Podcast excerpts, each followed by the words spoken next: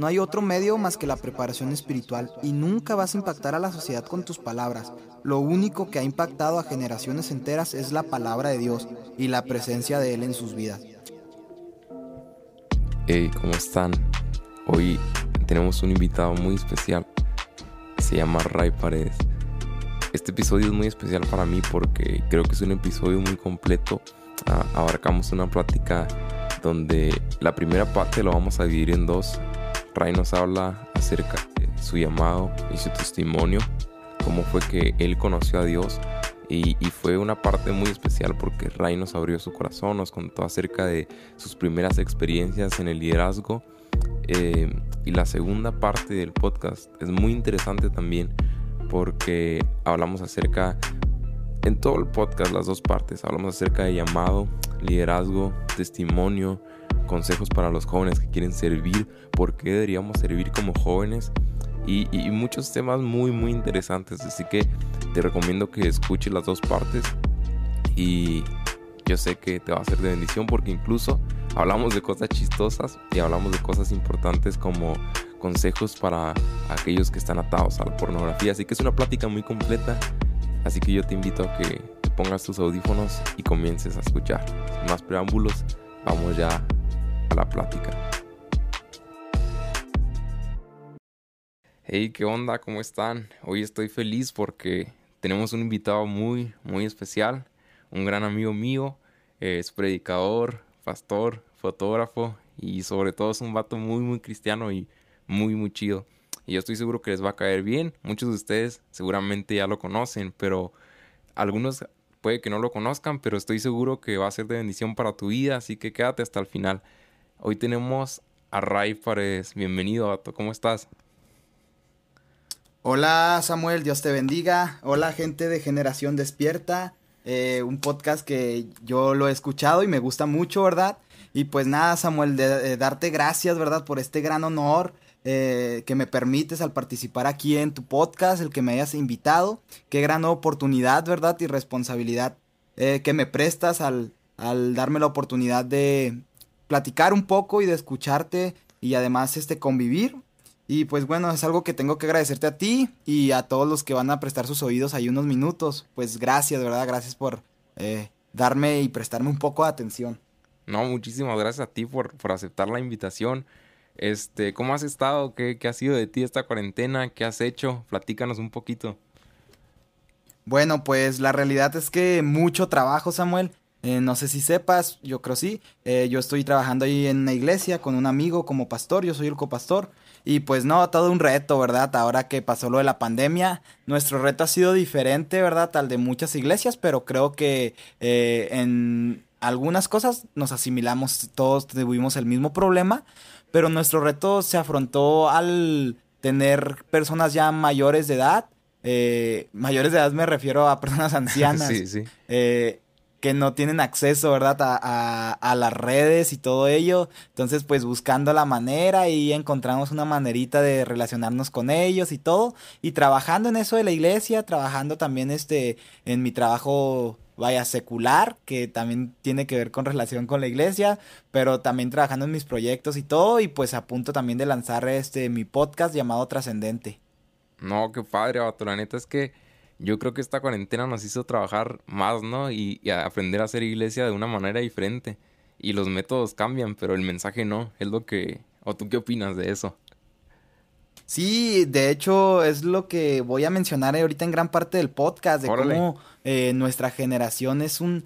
Eh, eh, fue necesaria en este momento, ¿no? Yo creo que en todos los momentos de la historia nunca había sido tan necesario los jóvenes como ahora. Sí, no, de hecho, o sea, son realmente el futuro de la iglesia, es la iglesia del futuro.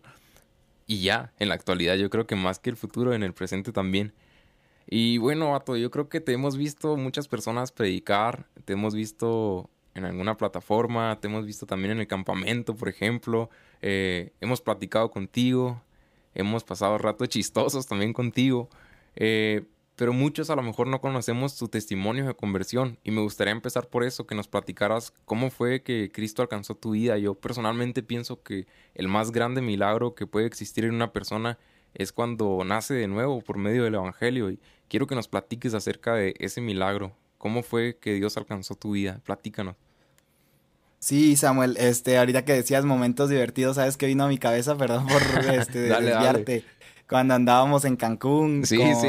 que- ya sabes qué, ¿verdad? Para los que nos están escuchando no es nada malo.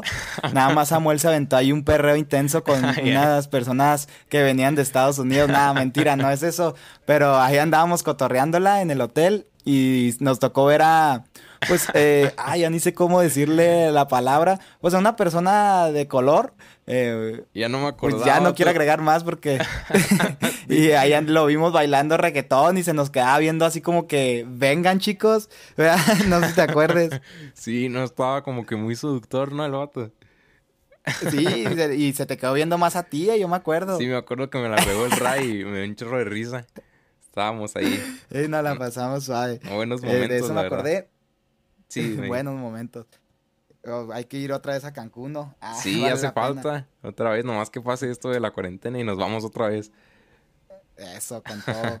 Este, bueno, Samuel, eh, mi testimonio, fíjate que casi no hablo de él, eh, la realidad, porque no considero que sea un testimonio muy impactante, ¿verdad? Ni algo extraordinario, pero sí es algo que para mí fue increíble. Claro. ¿A qué me refiero? Bueno, al hecho de que Dios se presentó a mi vida a través de la palabra, de la Biblia. Yo recuerdo que cuando tenía 15 años me encontraba siendo un cristiano nominal, de esos que se decían ser cristianos, pero la realidad es que no vivía como tal. Y yo fui a la iglesia, ¿verdad? A los 12 años porque mi hermano me invitó y me gustaba ir de vez en cuando, lo que sí es que yo ni de chiste pensaba en ser un religioso que iba todos los días a la iglesia porque conozco gente que va tres, cuatro veces a la semana. Entonces yo dije, mira, le dije a mi hermano, si tú quieres ser de ellos, eh, yo no me molesto. Yo con lo mío y tú con lo tuyo, y sí te acompaño una que otra vez, ¿por qué no? Pero hasta ahí era mi vida de un cristiano nominal, te digo. Si me preguntaban, yo decía, soy cristiano, pues porque mi hermano decía eso, yo le copiaba. Entonces, esa era la realidad de las cosas. Pero yo recuerdo que en un tiempo de vacaciones, eh, yo estaba en mi casa, en mi cuarto, y yo recuerdo que yo siempre tuve un buen deseo de leer la palabra de Dios, de leer la Biblia, porque yo era de los que veía a su alrededor y a mí siempre me ha molestado en gran parte, ¿verdad? No sé si se escucha ofensivo, la ignorancia. Claro. El saber que una persona se dice cristiana, pero que no lee la Biblia, ¿verdad? Que es una de las bases que el cristiano tiene. Entonces yo decía, yo al revés, yo no voy a ser un gran cristiano, pero sí voy a ser una persona muy sabia en la lectura de la palabra. Y hace unas semanas yo estaba limpiando mi cuarto y me di cuenta que ahí tenía, yo tengo cuadernos, ¿verdad? Donde hice yo un resumen de toda la Biblia, donde yo leía la escritura y luego hacía un resumen de los capítulos que leí. Y con letras cholas y todo, porque yo era grafitero en ese tiempo. Pero me dice una persona, hey, ¿te los tiro? No, no, no, le dije, eso para mí me recuerda de dónde inició todo. Entonces yo estaba en mi cuarto leyendo la palabra y fue un proceso increíble porque me volví un adicto a la palabra, así lo puedo decir. Qué De chido. tal manera que leía tres horas. Sí, fue bien padre porque leía tres horas la Biblia y luego me iba a comer y volvía y otras dos horas o así. Entonces todo el día estaba lee y lee y lee. Venían mis amigos por mí, me decían, ¿qué onda, Ray? ¿Vas a salir? Y yo, no, no tengo tiempo, eh, estoy ocupado. Qué Y padre, vato. leía la palabra. Entonces, ahí en ese proceso, ¿verdad? Que yo queriendo ser sabio, queriendo ser más intelectual que muchos, me di cuenta de una realidad y es que yo estaba perdido. Que mi vida, ¿verdad? Iba a la basura. Mientras yo leía la palabra, ¿verdad? Con la intención de conocer, el que me estaba conociendo era Dios a mí. Wow. Entonces, ¡pum! Vino un quebrantamiento así bien fuerte. Me solté llorando por horas. Así de que yo no quería salir de mi cuarto. Y me di cuenta que yo estaba perdido. Y ese fue el momento de, de mi conversión. Y sin darme cuenta, yo provoqué una cita con Dios. Estuve todos los días, te estoy hablando que pasó eso alrededor de un mes. Entonces todos los días yo leía la palabra, no tenía nada más que hacer, a veces trabajaba, a veces no. Cuando podía siempre la estaba leyendo y generé una cita con Dios sin darme cuenta. Qué padre, vato. Realmente me sorprendió mucho porque no conocía, te digo, tu testimonio y para mí me, me hace recordar una frase de Leona Rangel que dice que hay una gran diferencia entre conocer la palabra de Dios y conocer al Dios de la palabra, ¿no? Hay gente que la lee así nada más por conocimiento, como empezaste tú a lo mejor, pero Dios se revela a través de las escrituras porque como dijo Cristo, que ellas dan testimonio de, de Él. Entonces Eso realmente, es verdad. realmente me sorprendió. ¿Sí ibas a decir algo? Sí, eh, y luego creo que en la pregunta también mm, eh, hablaba, ¿verdad? De un poco de cómo comencé a servir a Dios. Sí, ¿cómo, ¿cómo, fue la transición de que después de conocer a Dios, de qué manera empezaste a servir a Dios? ¿En qué área? Ah, cuéntanos acerca de eso. Sí, bueno, pues yo soy de los que comienza a servir a Dios en vista a una necesidad. Entonces, yo me acuerdo que en mi iglesia había tipo células de jóvenes, no sé si tú lo viviste, Sí. eh, que eran grupos, ¿verdad? Que se reunían en casas, pero había una mala competencia, se generó una mala competencia entre, ah, mi grupo es más grande que el tuyo. Entonces, yo recién convertido llegué a una célula y veía a los otros grupos y yo decía, ¿por qué no nos juntamos con aquel grupo? Y cuando nos llegásemos a juntar, cuando nos llegamos a juntar, que sí pasó, era un fracaso. Así de que cada grupo, nada, mi, mi célula es la más chida, la tuya es la más gacha, tiene menos gente. Pura, competencia, ¿no? Sí, pura competencia. Entonces, ah, ya habían pasado dos años alrededor. Yo tenía 17 años cuando comencé mi primer liderazgo. Entonces, yo tenía aproximadamente 16. Y yo vi esa necesidad y yo comencé los domingos a invitar a jóvenes a diferentes lugares. Íbamos a la deportiva, salíamos de la iglesia, íbamos a la deportiva, íbamos a comer, íbamos a casas, veíamos películas, teníamos grupos de oración, grupos de lectura. Pero yo no era el líder de jóvenes, ¿eh? ese concepto en mi iglesia no existía. Wow. O sea, había los líderes de célula y yo haciendo esas O- o sea, cosas que muchos líderes de célula. Empezaste ¿Cómo, a ser líder de jóvenes antes de que existiera el puesto, por así decirlo, de líder de jóvenes, sin saber qué era. Ándale. Qué chido. No, y recuerdo que recuerdo que los líderes de célula se molestaron conmigo, así de que, hey, no estás respetando las reglas. Y yo, Malas pues, cosas, solamente a estoy invitando a los jóvenes a convivir. ¿Cómo, perdón? Malas cosas que hay a veces, ¿no? Como que lo ven como tú dices, como competencia y, y no permiten que el evangelio avance, que prospere todo. Somos un equipo, es lo que no hemos Sí. entendido a veces. Sí, no entendemos que trabajamos para Dios, no para nosotros. Entonces, recuerdo que ya este, tenía yo 17 años, al, recién cumplidos a lo mejor, y en mi iglesia se cancelan lo de las células, dejan de existir. Entonces, ahí dejando de existir lo de las células, hacen ahora sí lo que es un grupo de jóvenes con un líder y un comité, así se le llama, un grupo de personas que respaldaban al presidente del comité, que era como el líder, y hacen una votación ahí en mi iglesia. Eh, pues sí, comienzan ahí a, a decir, no, pues que voy a elegir a tal y así. Y sin darme cuenta, yo hice una campaña, sin darme cuenta, ¿eh? porque no era mi intención. Pero ese día que fueron las votaciones, yo gané así por como 10 votos. Estoy hablando de una iglesia de como 50 jóvenes en ese momento. Y gané como por 10 votos a todos los demás líderes, que eran los mismos líderes de célula, porque la mayoría de los líderes de célula se postularon. Entonces, mi hermano era un líder de célula, pero esa vez él dijo, yo ya con los jóvenes, pues ya no, porque él ya estaba pensando en casarse. Entonces, eh, todos los de la célula de mi hermano votaron por mí, pero aparte de otras células, también votaron por mí. Entonces, Wow. comienzo ahí a trabajar con los jóvenes como líder. Yo no sabía nada de liderazgo y me regalaron ahí un libro de, de Dante Gebel. Yo soy así eh, súper, bueno, iba a decir fan, no sé si es la palabra correcta, pero a mí me gusta mucho Dante Gebel. ¿Por qué? Pues porque marcó un, Te inspira, un te inicio en inspira. mi cristianismo. Me inspiró, acá yo me aventaba todos los documentales de él donde hablaba de cómo fue a un estadio a Los superclásicos, ¿no? De repente. Sí, los superclásicos. Y me regalan un libro que se llama Asuntos Internos, de Órale. Dante Gebel y Lucas Leis, que habla de liderazgo. Y yo comienzo a ver todo eso. Y si me permites contar una, una anécdota ahí Claro, chistosa claro, dale. cuando, cuando yo comencé ahí con los, con los jóvenes, ¿verdad? Que yo era el líder, el presidente del comité, pues mi comité estaba hecho como aproximadamente de seis o siete personas. Pues, mira, te voy a describir a esas personas no con el aspecto de burlarnos, pero era gracioso. Si lo ves desde esta manera, era gracioso. Tú échale, vato. Teníamos ahí a un hermano de 35 años, creo tenía en ese momento, eh, que era adicto al evangelismo y a veces no iba a la iglesia y la excusa que ponía por no ir a la iglesia es que decía, no, es que me quedé evangelizando en el camino y ya no pude llegar a la iglesia. Entonces, eh, pues sí, era, es un buen hermano, lo quiero mucho. Pero en ese momento me daba mucha risa, pues porque eh, era parte de mi comité. Yo no lo elegí, eh, o sea, a mí me lo eligieron. O y sea que teníamos ahí otro joven. el, el comité del grupo de jóvenes está integrado por hermanos grandes y por jóvenes también. Pues es que eran jóvenes, eran personas que no se habían casado. Ah, ok, ok. Eran jóvenes adultos. Sí, eran jóvenes adultos. Teníamos a, te digo, al hermano de 35 años y luego a otro hermano de 31 años, creo, tenía en ese momento. Ya todos ellos ya ahorita están casados. Yo no, ¿verdad? ellos sí. Yo tenía 17 años. Y ese de 31 años me acuerdo que es, él es de la alabanza, eh, eh, canta y pues es muy bueno cantando. Pero ahí teníamos un problemilla de que siempre que platicábamos de qué vamos a hacer, él quería hacer eventos donde él cantara. Entonces, pues no, no se podía. Y luego también teníamos ahí a otra joven de como 29 años, que fue líder de célula, que era la que compitió conmigo, la que estuvo más cerca uh, de mí para ganarme, sí, en el liderazgo. Entonces, pues no le caía muy bien que digamos, todas mis ideas decían, no, estás mal, ¿para qué? Los jóvenes no quieren eso y así. Y luego ya a otros cuatro jóvenes también de entre 29 y de entre 25 y 32 años.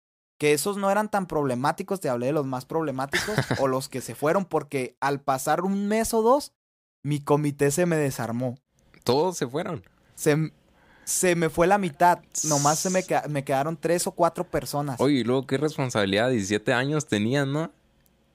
No, pues la gente no me creía cuando ellos decían, no, es que Ray es un niño, no sabe qué hacer. Entonces yo sí, la verdad lo acepto, pues si era muy inmaduro, pues estaba caminando apenas en mi proceso de cristiano, tenía dos años de convertido, Samuel, o sea, era literalmente nuevo. Dos años de convertido, sí, con, conocimiento de la palabra, pero sin conocimiento de otros aspectos. Claro. Simplemente se puede decir que en ese momento era medio religioso. No sé si todavía muchos me consideran hoy en día, pero en ese momento era más religioso, era así de esos de que, ah, si escuchas música que no es cristiana te vas a ir al infierno. Casi ah, le quemabas el celular, ¿no?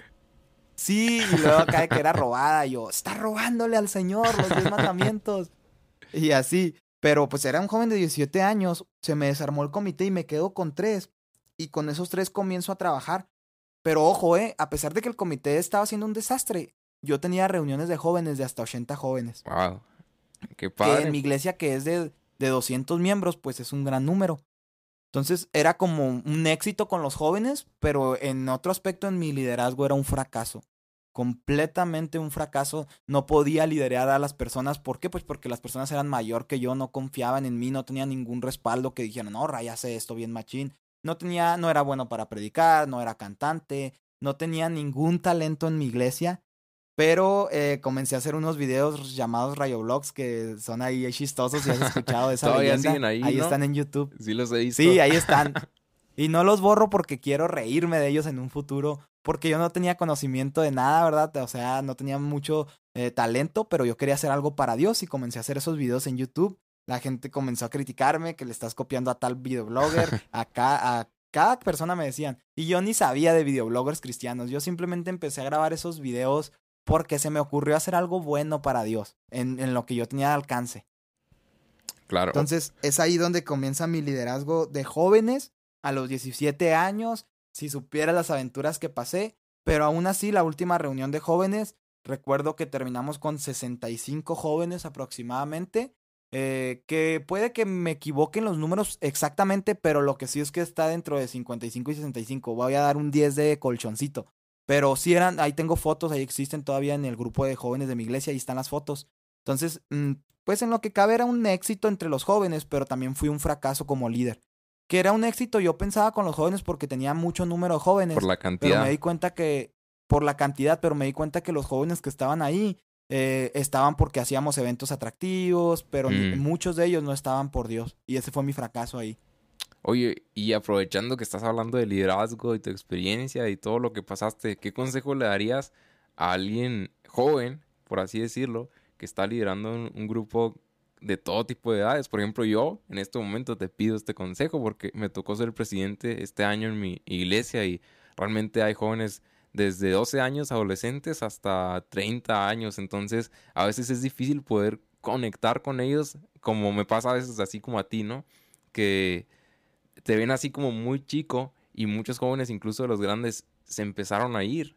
Y, se me hace triste y aunque los busco y todo, trato, otros con mucho amor me, han apoyado, han, apoyado la visión del grupo, pero ¿qué consejo le darías a alguien que esté en mi posición? Ahora tú que ya tienes más experiencia. Mi consejo es que aprendas a escuchar a todo tipo de personas. Ese yo creo fue mi error más grande. No escuché. Yo pensaba que yo tenía la razón. Eh, eso fue para mí, ¿verdad? Yo creo que tú eres diferente porque yo te veo. ¿Cuántos años tienes? Tengo 20 años. 20 años, sí, eres súper maduro, más maduro que yo. Incluso yo creo, tú a los 17 eres más maduro que Ray a los 17. Entonces, eso es mi fue mi problema, no sabía escuchar. Yo quería, como yo digo, así se hace. Y Mm, también, eh, no que estuviera mal, algunas cosas que yo decía sí estaban bien, pero también hay que darle poquita chance a los demás. Si tienen una idea que a tu edad o a tu criterio se ve mala, eh, impúlsala. Si fracasa, él mismo se va a dar cuenta que fue un fracaso. Y si es un éxito, pues ya ganaron los dos. Entonces, mi consejo es respáldate con ellos, con los grandes, con los que tienen experiencia, abrázalos y diles que quieres su tutela. Y sabemos que allí en la iglesia donde tú estás hay líderes o hay personas ya adultas que pasaron su liderazgo, pero que son un amor de persona, claro. eh, son un amor de cristianos y son un amor de líderes, ¿verdad? Eh, tienen una experiencia increíble. Entonces, ese es mi consejo, escúchalos y aprende a ceder. No digas, por ser el líder se hace lo que yo digo. Aprende a ceder, ese sería mi consejo. No, que muy bueno, muy bueno. La verdad es que estoy seguro que alguien más que lo escuchó le sirvió también ese consejo. Gracias, vato. Ahora, te quiero preguntar acerca, ahorita nos platicabas que estás pastoreando, ¿verdad? Sí, Eh, quiero preguntarte acerca de cómo fue tu llamado, cómo fue esa transición ahora de ser líder de jóvenes o, o de estar trabajando en esa área, cómo de repente sientes ese fuego en tu corazón o, o cuéntanos cómo fue, eh, cómo Dios te habla o cómo Dios te mueve para comenzar a servir y incluso justamente en el área del pastorado, platícanos.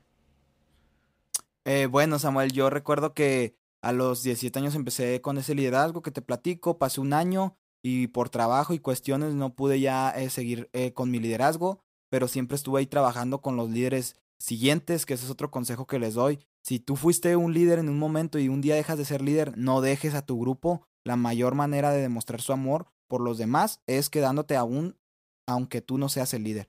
Entonces, Muy yo bueno. pasa todo ese proceso, entro al instituto y luego, bueno, ¿por qué entro al instituto? Pues porque yo quería servir a Dios. Entonces, eh, yo, ya, yo ya pensaba que el liderazgo de los jóvenes era una parte, pero yo decía, quiero prepararme más. Entonces entro al instituto con ese deseo de prepararme más. Obviamente yo ya sabía que Dios tenía algo conmigo, pero yo estaba buscando la manera de darle la vuelta. O sea, yo no me imaginaba como pastor, nunca. No ¿Por qué? Pues porque se me hacía su... No, se me hacía súper feo porque yo veía cómo los criticaban. Sí. Yo veía los fracasos o los éxitos, pero que no podían disfrutarlos porque su vida era sumamente ocupada. Entonces yo no quería hacer eso, pero eh, recuerdo que oran por mí y me dicen que Dios tiene un llamado para mí al pastorado. Y, yo ¿Y eso fue en una pues, reunión de la iglesia, en un evento? ¿Dónde fue? Sí, en un evento, en un congreso de mi iglesia que se llamaba, ah, o que se llama Adoración Extrema. Órale. que era un evento donde invitaban a predicadores externos, invitaban a todas las iglesias y yo en ese momento no fui el que lo organicé, pero ahí oraron por mí. Incluso fue, fue antes de que yo fuera líder de jóvenes, eh, del- como de las células hicieron ese evento que nació del corazón de una joven o un joven, no sé, eh, padre. de las células y ahí oraron por mí. Yo empecé en el liderazgo y después pues ya me daba cuenta que era más a fondo, mi proceso era más a fondo, tenía que llegar más lejos y yo sentía un deseo por servir a Dios, no sabía en qué área, pero por servir a Dios más allá de los jóvenes. Entonces ese, ese es mi proceso. Mm, salgo del instituto tres años y yo estaba estudiando la uni, el instituto al mismo tiempo. Termino, este, me voy con, o- con un líder a trabajar.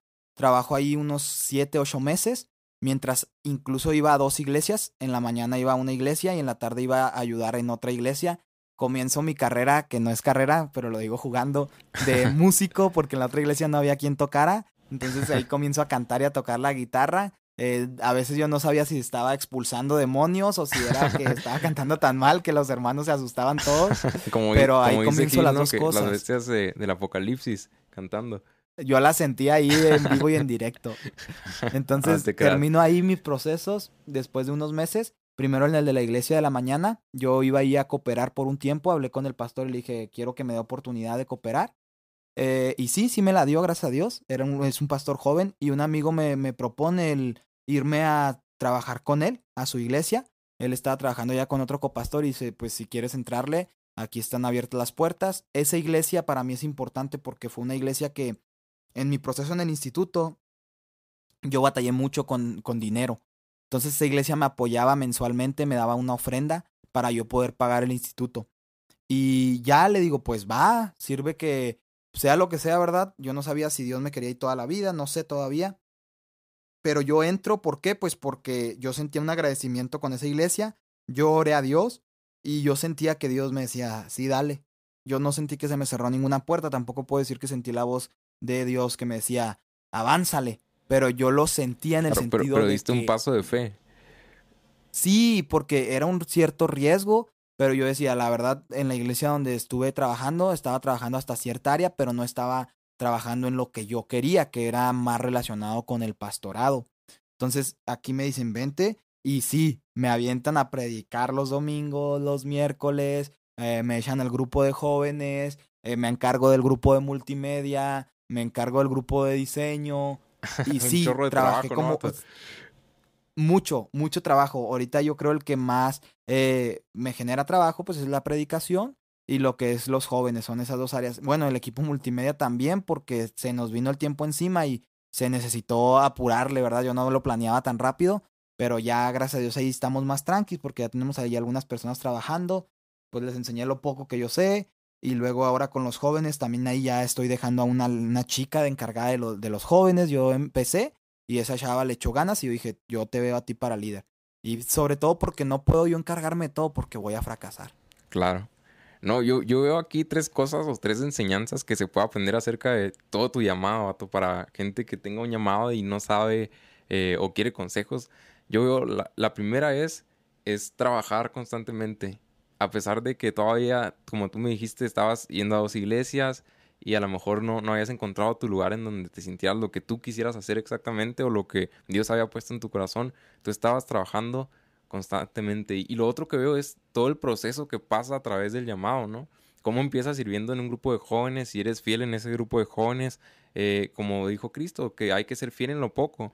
Entonces, yo creo que ese es un consejo muy bueno que le podríamos dar a los, a los muchachos que sientan que tienen un llamado o que tienen un llamado. Y, y es trabajar en lo poco, lo poquito que tienes, cuídalo porque es el Señor, nada es poquito, es valioso realmente. Entonces, eh, eso es lo que he aprendido hasta ahorita con, con, tu testimonio del llamado, bueno, tu proceso más que nada.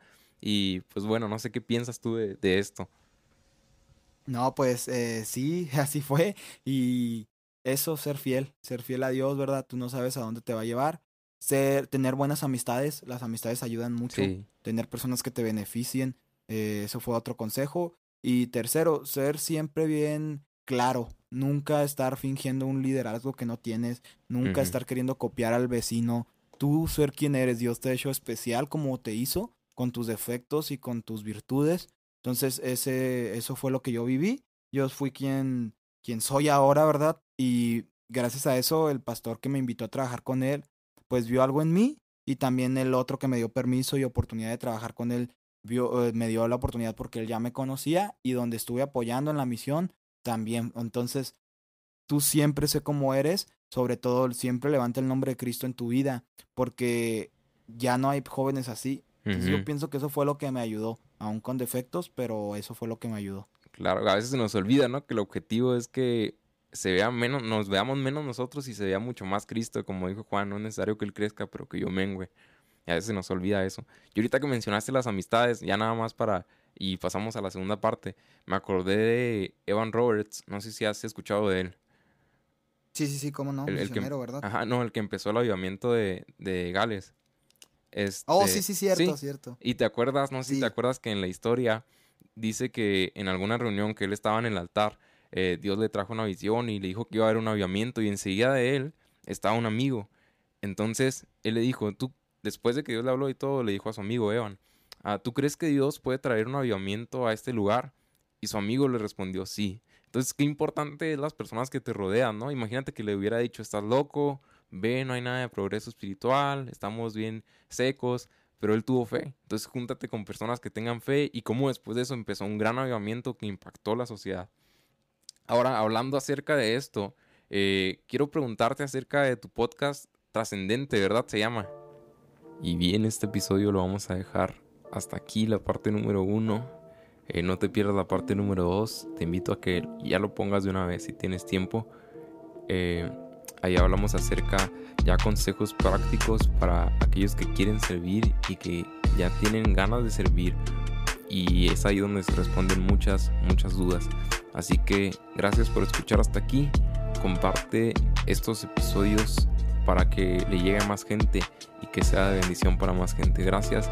Dios te bendiga.